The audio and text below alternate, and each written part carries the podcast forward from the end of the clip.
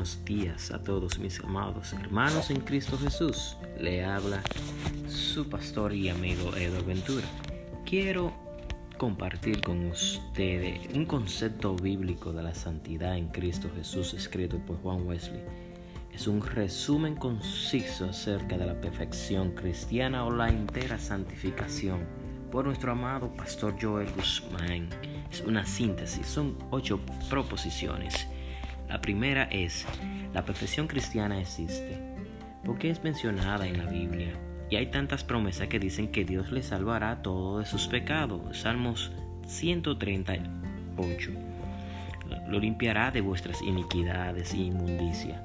Ezequiel 36, 25, 29, segunda de Corintios 7, 1, y que Dios les hará santo y sin mancha, Efesios 3, 14 al 19. Hay bastantes oraciones que demuestran que sí existe, que Dios nos libre de todo mal.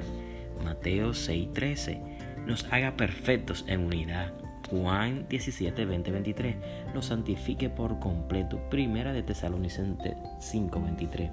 Además, hay mandamientos mandándonos a ser perfectos.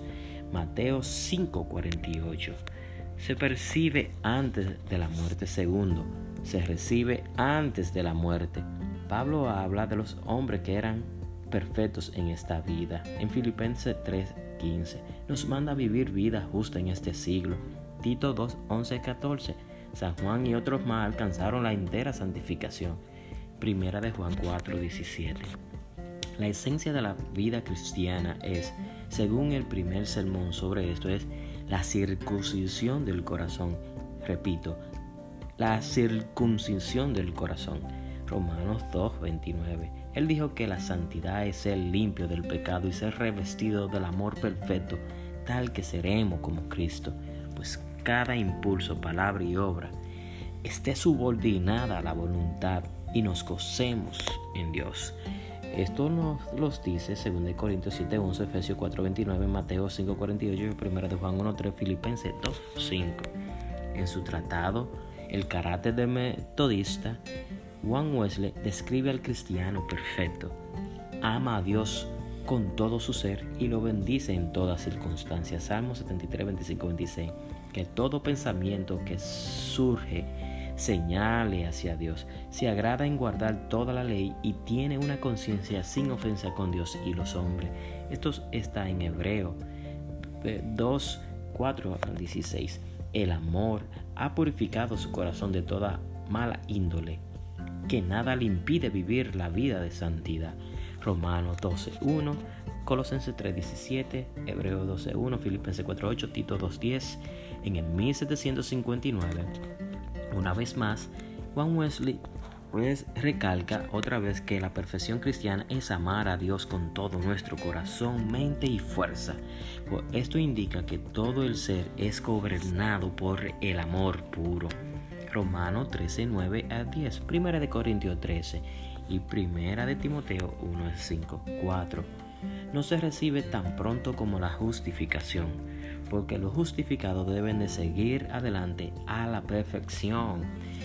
Hebreos 6.1 El Espíritu Santo redarguye a la persona por las escrituras y ésta reconoce su pecado y que merece ser condenado. Por fe, clama al Señor para perdón y Dios establece su reino y derrama su amor en el corazón y la persona experimenta justicia, paz y gozo. Esto lo dice en Romanos 5.1, 5.14 y, y, y el 17. En tiempo, Dios deja que las personas puedan ver más la depravación completa que hay dentro de su corazón, para convencerlo de su propia impotencia y que ellos mismos puedan anhelar una plena renovación. Entonces Dios cumple este anhelo del creyente y lo renueva completamente. Es lo que le llamamos entera santificación, haciéndolo entrar en el reposo que queda para el pueblo de Dios. Hebreo 4:9. 5. La entera santificación no es absoluta. La perfección absoluta pertenece a Dios, no a hombres ni ángeles, sino solo a Dios. No es absoluta en que el hombre no es omnisciente para siempre poder discernir lo mejor a todo instante.